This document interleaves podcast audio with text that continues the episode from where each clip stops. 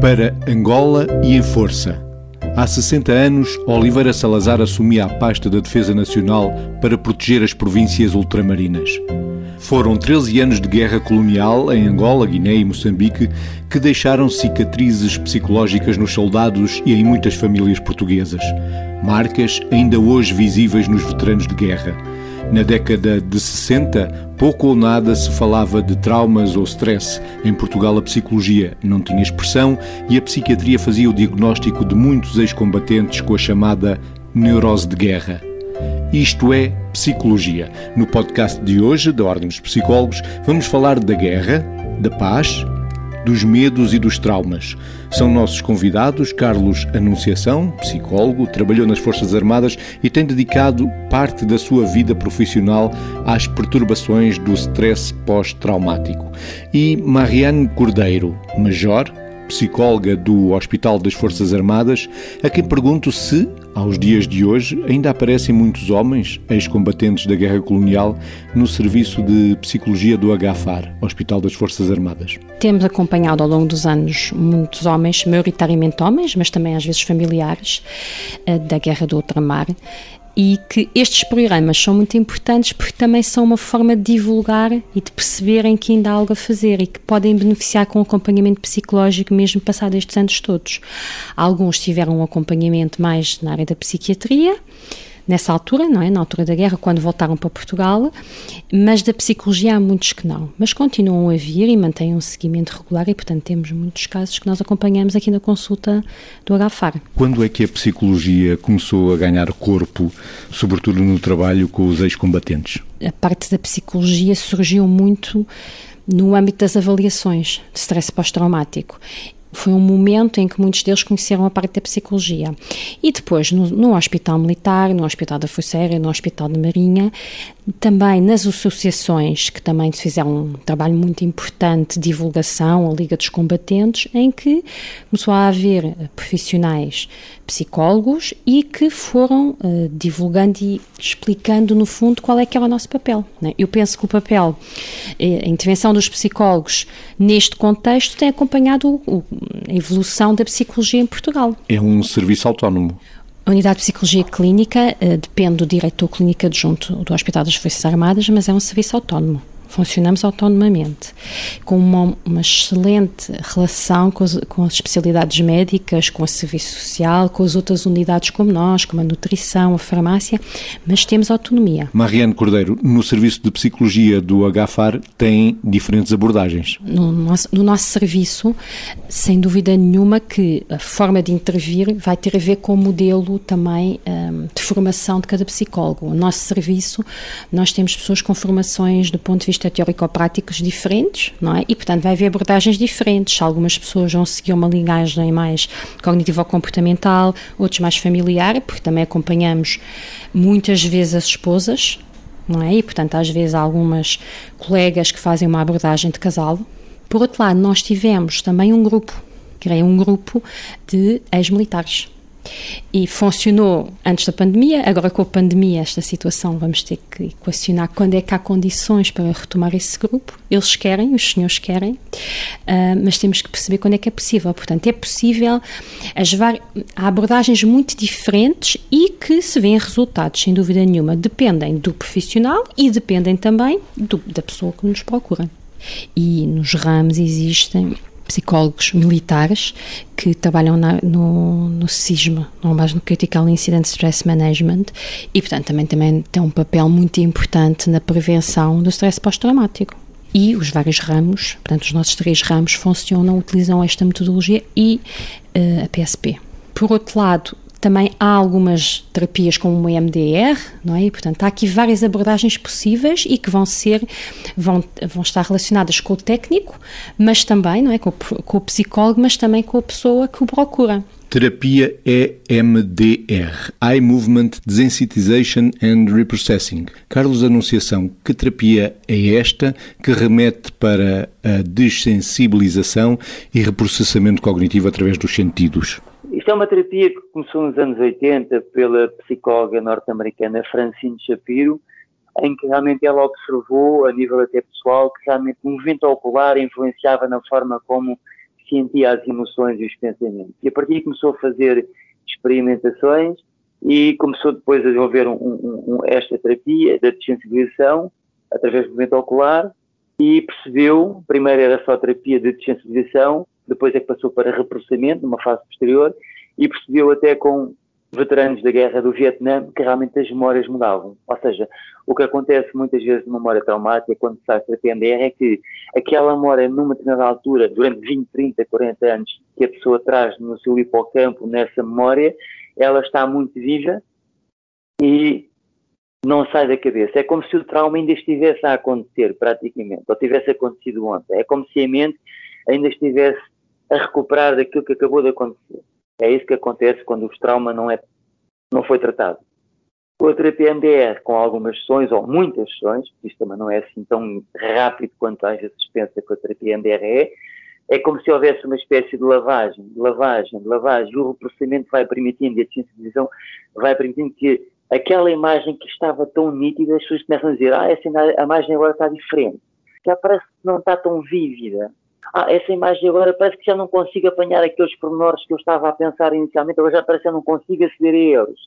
Ah, eu agora parece que essa memória, eu não sei, mas acho que essa imagem agora já está lá mais ao fundo. Eu agora parece que essa imagem já está realmente no passado. Parece que agora já está mesmo no passado. E é aí que a pessoa começa a perceber o alívio. A memória está no passado.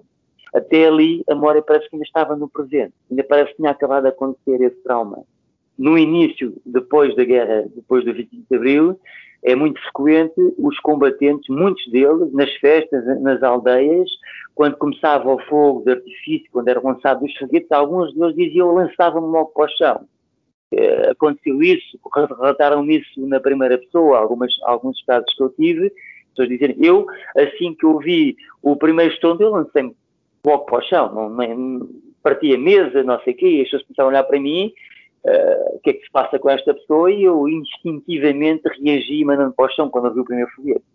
Portanto, isto faz desencadear logo aquelas respostas e o treino militar para que a pessoa, assim que houve um petardo, imediatamente reagir sem pensar, não é? Uma resposta automática que foi treinada e depois o cérebro já está preparado para reagir. E por isso é que as respostas exageradas do combatente, aquelas, aqueles starters logo, muitas vezes acontecem no dia a dia uh, e por isso depois não são compreendidos pelas outras pessoas. Pensa, estamos a guerra já acabou, ainda está aqui aos saltos.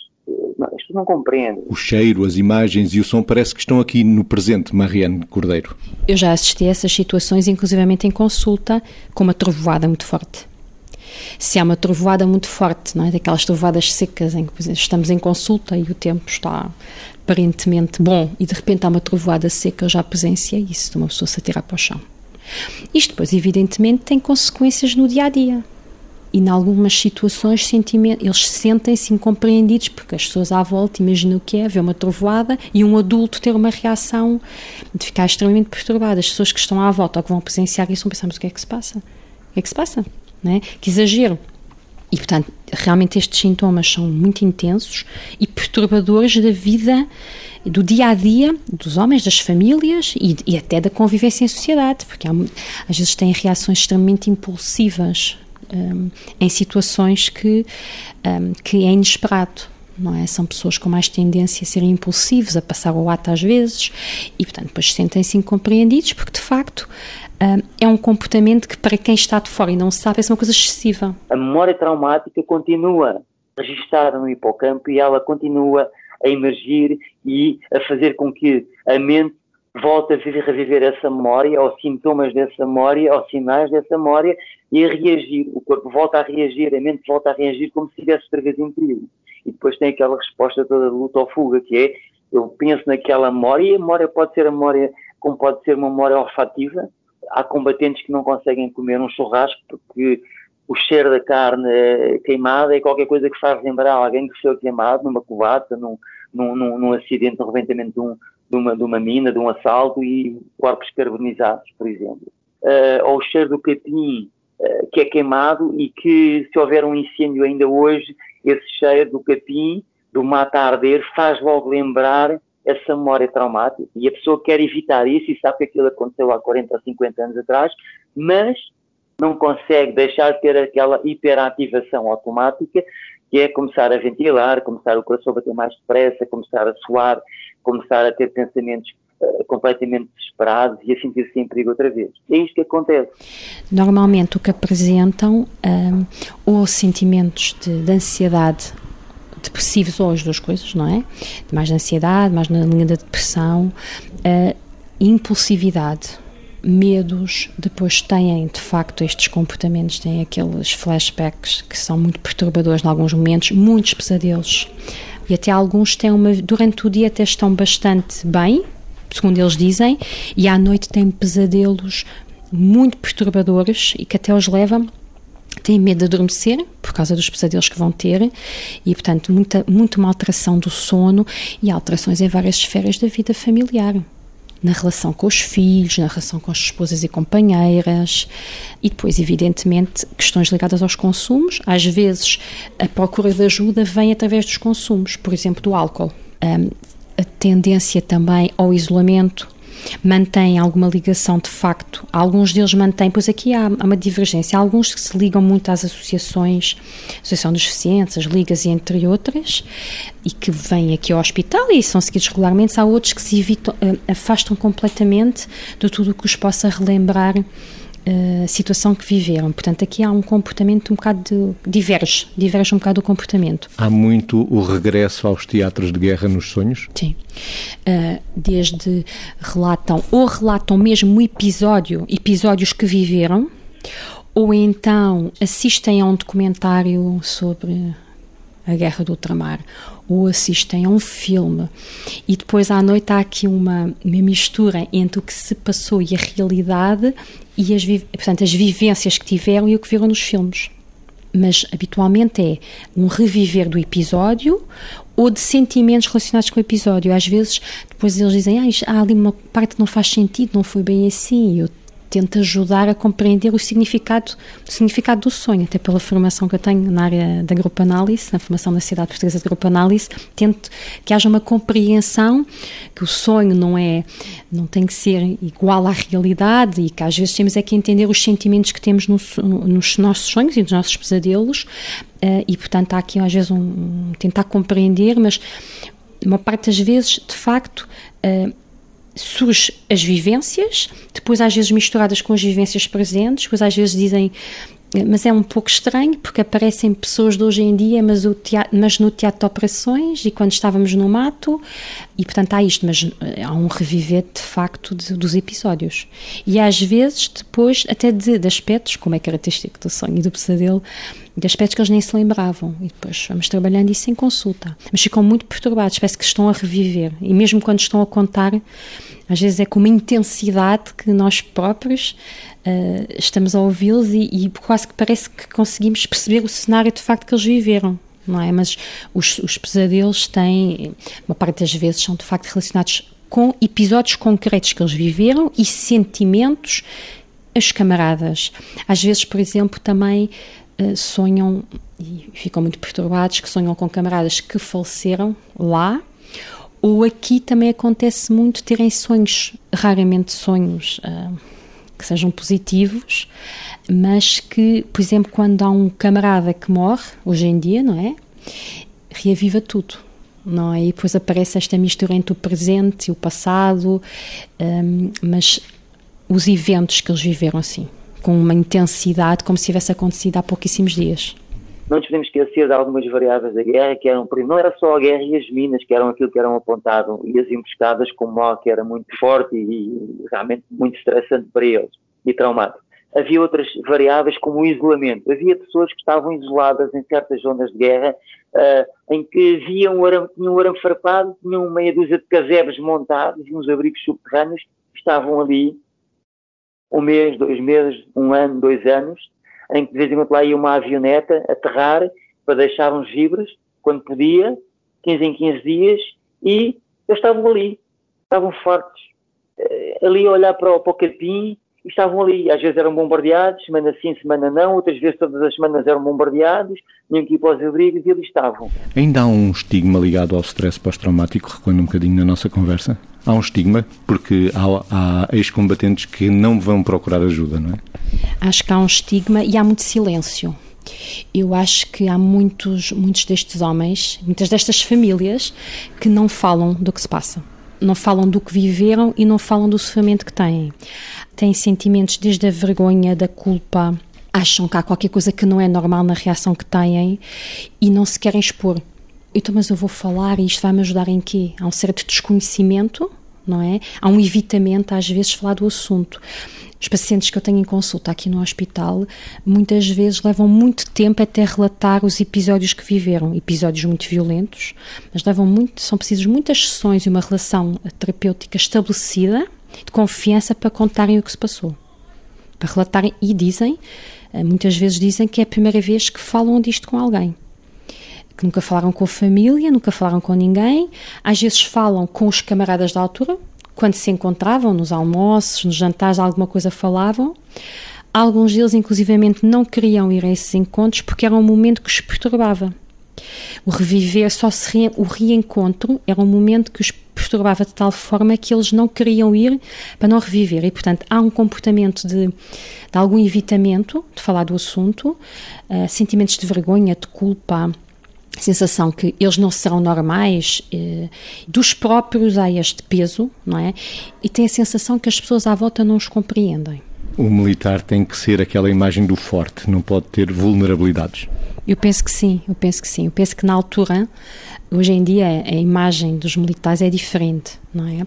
Mas, de qualquer maneira, eles foram treinados de uma forma para também, e também tendo em conta a faixa etária destes homens, porque estamos a falar só da guerra colonial, mas há casos mais recentes, mas... Uh, eu acho que um, também pela faixa etária, pela educação que tiveram e que não tem só a ver com o contexto militar, há uma certa tendência a acharem que têm que conter os seus sentimentos, têm que ser fortes, não podem chorar. E, portanto, isso, mais o treino militar, de facto, tornou-os assim, com uma dificuldade em verbalizar o que sentem um, e acharem que é um sinal de fraqueza o chorarem e o falarem do que sentem. Os trabalhadores dos campos das lojas e escritórios, das oficinas e fábricas, nada vem reivindicar, senão o direito de contribuir com o labor dos seus braços para o esforço da defesa. Está tudo bem assim e não podia ser de outra forma. Não nos podemos esquecer que Portugal era um, era um país rural nos anos 70. A maior parte dos homens fazia a terceira classe, que era obrigatória. Trabalhavam no campo a maior parte das pessoas trabalhavam no campo rural, o universo deles era o campo, uma vila, às vezes uma cidade. O mundo era rural, a quarta classe e pouco mais. Havia um telefone no café principal e havia uma telefonia e nem todos tinham telefonia. A vida era trabalhar de sol a sol, no campo, guardar as vacas, eh, pastoreio e pouco mais. Eram aos 18 anos iam à inspeção, chamadas sortes, como eles diziam, iam à inspeção para ver se ficavam apurados. A maior parte das pessoas ficavam apuradas para ir para a guerra. Mesmo que tivessem problemas, muitas vezes é, é como se houvesse uma malha muito grossa na, na, na, seleção e que havia lá tudo quase.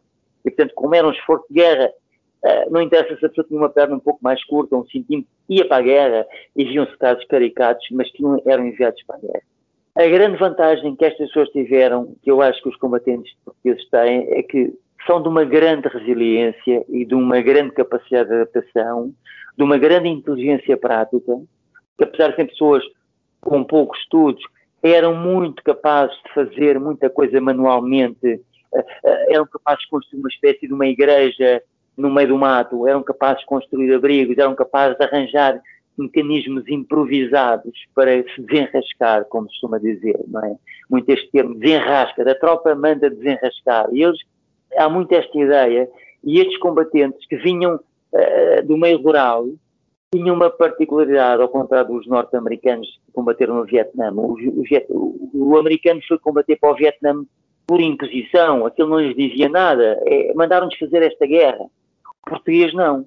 O português foi habituado e aprendeu na escola Portugal, naquela altura, começava no Minho e ia até Timor. E esta ideia era enraizada, era culturalmente aceito. Portugal é um império que vai desde Portugal, do Minho, passa por Cabo Verde, Guiné, Angola, Santo Meio Príncipe, Moçambique, até Timor e Macau. E, por conseguinte, esta ideia estava muito enraizada nos portugueses. Quando eles foram chamados com o serviço militar obrigatório, isto foi algo que eles levaram. Isto é nosso, Angola é nossa, isto faz parte, Portugal, temos que lá ir defender. E, portanto, havia este sentimento muito forte e daí uma grande capacidade, porque a logística, a nossa logística era muito rudimentar comparando com os combatentes do Vietnã e, portanto, o esforço de guerra foi enorme, os portugueses que estiveram em combate tiveram uma grande capacidade de resiliência, uma grande capacidade de adaptação, porque não eram só as minas, era o clima, era a falta de água, a sede, eram as doenças endémicas como o paludismo, a malária, todas essas coisas a fome às vezes, a comida que era sempre feijão com arroz, arroz com feijão, porque não chegava lá a avioneta. Portanto, havia muito este isolamento e eles conseguiram resistir, mas claro, com um preço. O preço está nas memórias traumáticas, porque o estar isolado 24 meses num sítio, sempre a ver a mesma coisa, de segunda a segunda, o sábado é igual ao domingo, o domingo é igual à sexta e por aí fora. Eu gostaria de acrescentar que também que a situação do isolamento que nós vivemos agora já quase daqui a, há um ano e meio. Veio também estes militares da guerra colonial veio reavivar muitas coisas, porque eles diziam que sentiram em alguns momentos aquilo que viveram lá. Claro que a ameaça era diferente, não é? A ameaça era diferente, mas este sentimento de ameaça que nós vivemos, que reavivou muitas vivências que eles tinham quando estavam isolados no mato. E, portanto, que a situação do Covid, curiosamente, não era tanta preocupação, eh, claro que que havia, surgia a preocupação da infecção, evidentemente, mas isso era secundário, o que havia era, começaram, a, porque diziam que estávamos a viver um cenário de guerra, o nosso hospital estava completamente diferente e que isto os perturbava quando viam as tendas, quando viam mais militares de camuflado, que isso os perturbava e que reavivava situações dessa altura. Ficaram perturbados com o isolamento, com o facto de estarem fechados em casa e a sensação da ameaça que existia uma ameaça. E sentiu um crescendo de procura aqui do Serviço de Psicologia? Os que eram seguidos em consulta a solicitarem mais, mais a nossa intervenção mas aí, no geral, não tem a ver concretamente com, com este grupo que houve um aumento da procura às consultas de pessoas que nunca tinham procurado ajuda e perceberam que de facto não estavam bem com tudo isto do isolamento eh, com a situação do Covid, com as várias vivências e que, que a Ordem tem, tem abordado em vários momentos, um, eh, todas as vivências associadas ao Covid e que precisavam do apoio. E, portanto, não foi só este grupo, mas este grupo também procurava e solicitava e mal puder, mal foi possível retomarmos as consultas presenciais, foram dos primeiros a solicitar uma consulta, pedir para vir presencialmente eu posso dizer que uh, quando a senhora Ministra da Saúde falou de, de, de, das consultas presenciais, nós imediatamente começámos a ser contactados para retomar as consultas presenciais, porque também estamos a falar de uma faixa etária que nem todos dominam as tecnologias e, portanto, nós tentámos no início da situação pandémica, fazer a teleconsulta, com alguns, quando era possível, fazíamos videoconsulta e que ajuda, mas não é a mesma coisa que o presencial. E é preciso que a pessoa, de facto, tenha algum domínio da tecnologia e, portanto, foram os primeiros a procurar e a pedir para voltar. E, de facto, surgiram casos novos. E também nós temos um aumento da procura com estes programas, quando as pessoas percebem uh, que eles podem ser ajudados, que têm sentimentos que são perfeitamente aceitáveis e que é possível, com a ajuda, sentirem-se melhor. Nós notamos muito isso. Quando há uma intervenção, quando há e uns que também trazem os outros, não é? Trazem os amigos.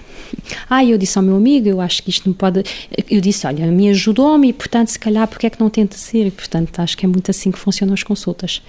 Com um papel muito importante também das associações, é? a Associação dos Cientes, a Liga, entre outras, que vão também possibilitando um, um acompanhamento é? em termos da psicologia, da psiquiatria, outras especialidades, e que, no fundo, há aqui, um, há aqui vários serviços que funcionam no apoio.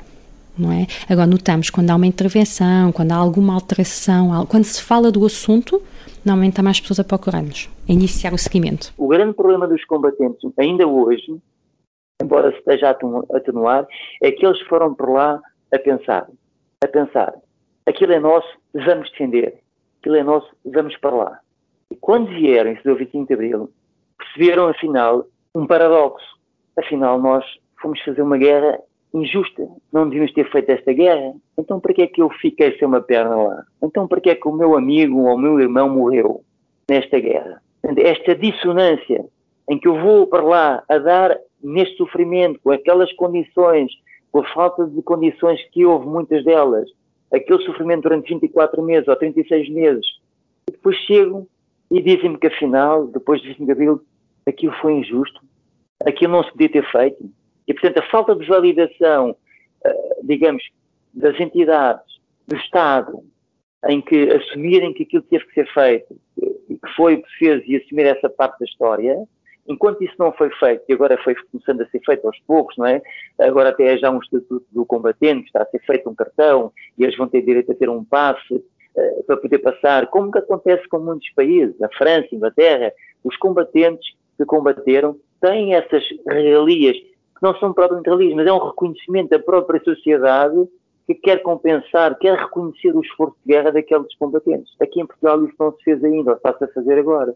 Só 24 anos depois de, do 25 de Abril é que houve uma lei a reconhecer que, algo, que as pessoas que estiveram na guerra, os ex-combatentes, uh, pudessem sofrer de perturbação de stress pós-traumático. Só aí, 24 anos depois, é que surgiu uma lei a reconhecer a absurdidade de uma pessoa estar doente, ter stress de guerra, uh, depois. Portanto, até aí não havia nada, havia um vazio. Hoje, para marcar uma consulta de psicologia no Hospital Militar é simples. Se quiser ser acompanhado no Polo de Lisboa, ou no Polo de Lisboa, ou no Polo de Lisboa, ou no Polo do Porto, o Hospital das Forças Armadas, contactar o Hospital das Forças Armadas, para o número geral, para o número da psicologia, e agendar uma consulta. Pode agendar diretamente a consulta. Tão simples como isso. E a família pode vir também. Estes homens sofrem servir ao nosso país e nós temos um dever de os ajudar, mas de facto, evidentemente, quando eles vivem numa família, com certeza que as esposas, as companheiras, os, os filhos também viveram situações complicadas, como podemos imaginar. Pode ser eh, importante que os familiares também procurem ajuda.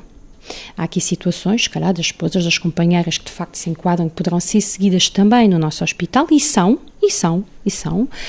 A terapia faz bem a terapia, uma psicoterapia faz bem, ajuda-nos a estarmos melhor.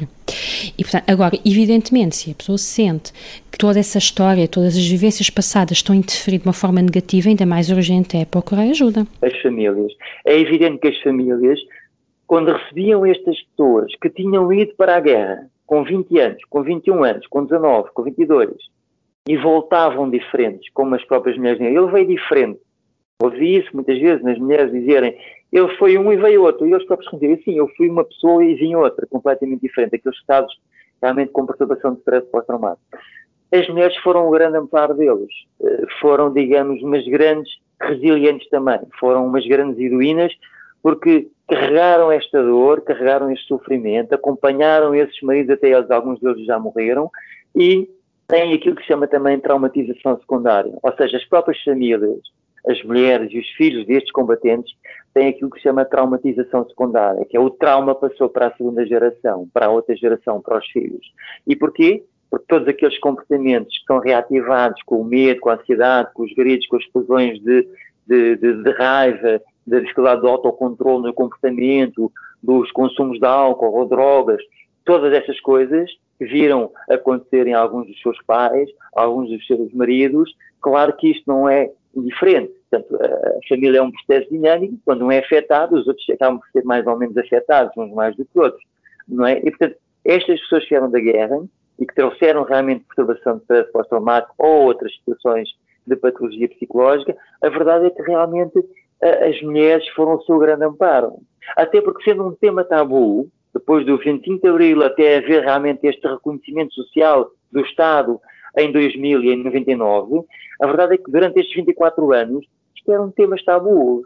Ah, coitado, ah, esteve na guerra, era alguém que era conhecido ali na vila e que não conseguia ter uma vida razoável porque não conseguia manter um emprego, não conseguia chegar a horas ao emprego, ou estava a estudar e quando voltou da guerra já não conseguia estudar, ou então enervava-se muito. Muitas vezes a pessoa ia trabalhar e enervava-se, não conseguia controlar os impulsos e, e, discutia com o patrão e, portanto, ficava desempregado, depois ia para o trabalho, mas faltava porque bebia e, esquece, para tentar esquecer aquela dor, uh, ou ia fazer outros trabalhos só indiferenciados, mas já não conseguem ter um trabalho remuneratório com, com dignidade e com, com regularidade. Portanto, eram, er, eram estas as famílias de muitos, muitos e muitos milhares de combatentes, alguns que sofriam de stress pós-traumático e estas famílias a amparar estas situações. E isso não foi falado durante muitos anos. Mariano Cordeiro, Hoje, o trabalho do Serviço de Psicologia do Hospital das Forças Armadas passa muito pela prevenção dos traumas e do adoecer. Eu penso que aí uh, há um papel de prevenção que é feito nos ramos. Falando aqui no contexto militar, há um papel de prevenção que é feito nos ramos, não é? Desde a partir do momento que o ramo avalia o militar, desde o ponto de vista médico, na parte da psicologia, isso é logo um início da prevenção, que é perceber se a pessoa está de facto num momento que naquele momento reúne condições para, e depois o acompanhamento que é feito na missão, a partir do momento que se tenha conhecimento que aconteceu algum incidente, algum acidente no decorrer da missão, militares cá estão, os ramos são informados e tomam medidas, não só para a parte física, mas também para a parte psicológica. E também dos que lá ficaram, que se tenta perceber uh, o impacto que teve, não é? E que se conversa, por exemplo, que há uma interação com o comandante da força sobre aquilo que se passou, e, o que é, e quais são os médicos que vão também, os médicos que também estão eh, nos teatros de operações, evidentemente que têm um papel eh, muito importante também de despiste de outros militares que tenham presenciado a situação, porque nós normalmente, muitas vezes as pessoas pensam sempre que o problema é quem vivencia o acidente, mas também há a questão de quem assistiu. Um militar uh, está numa missão, uh, tem um acidente grave, por exemplo, uma explosão, é uma vítima da explosão, mas sobrevive com certeza com variedíssimas sequelas físicas, psicológicas, mas há um conjunto de militares que também assistiram e o impacto que isto também tem. E, portanto, é muito importante que isso seja também eh, que é compreendido cada vez mais. Eu acho que sim, as pessoas cada vez mais compreendem que há um impacto em quem assiste e que vive aqueles sentimentos de impotência, o medo que lhe aconteça ao medo, o mesmo, o medo daquilo que aconteceu ao camarada e amigo, e, portanto, há, do, há dois momentos que eu considero que são importantes, que é o antes da missão, estamos com atenção aos militares, e depois, quando acontece alguma coisa, haver uma intervenção rápida do ponto de vista da saúde física, mas também da saúde psicológica. E há, hoje em dia eh, há uma preocupação muito maior para se agir rapidamente e para se propor uma intervenção. E, claro, vai-se prevenir que se desenvolva um quadro mais complicado. Hoje o trabalho da psicologia tem uma intervenção mais rápida e trabalha também na prevenção? Eu acho que nós hoje em dia temos um, os militares e também uh, o facto de haver psicólogos nas Forças Armadas vem ajudar a que a intervenção seja mais rápida. E nós sabemos que acabamos por ter um papel de prevenção do, do stress pós-traumático se houver uma intervenção mais no imediato. E, portanto, as Forças Armadas têm estado muito sensibilizadas para a importância de uma intervenção rápida e têm-se mostrado muito abertas a isso. Agora, que há situações, evidentemente que há, mas eu acho que o papel das Forças Armadas e da sociedade civil tem sido muito diferente no sentido de minimizar o impacto e tentar ajudar o mais rapidamente possível. Mariane, uma última pergunta. Atualmente os psicólogos também acompanham os militares no teatro de operações? O Exército tem tido um, um papel ativo a esse nível, não é do acompanhar os militares no teatro de operações, não estar lá em permanência, mas estar em alguns períodos para avaliação dos militares sem dúvida nenhuma. Tudo isto tem que ser equacionado. Qual é o, o, papel durante, durante a missão? Qual é o papel do psicólogo? Já houve psicólogos que também tiveram emissões, não necessariamente com a função de psicólogo, mas que tiveram emissões. Agora tem que ser equacionado o, qual é o procedimento, mas há um acompanhamento dos militares que estão nas missões, quer seja presencialmente, quer seja remotamente. Hoje em dia temos essa facilidade.